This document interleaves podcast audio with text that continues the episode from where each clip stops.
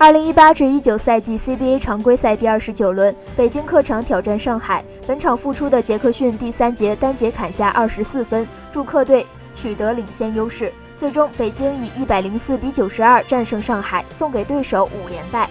此外，弗雷戴特本场因伤缺阵，上一场比赛杰克逊因伤缺席。本场比赛杰克逊复出，第三节迎来大爆发，单节十二中九，三分球五中四，疯狂砍下二十四分，帮球队单节净胜十六分，全场得到三十二分、四篮板、九助攻、三断，成球队结束连败最大功臣。本场过后，北京队与上海队历史交锋六十次，上海三十二胜二十八负占优。本赛季常规赛上半程两次交锋中。上海客场以一百一十八比一百一十三击败北京，主场被北京以一百一十二比九十三复仇。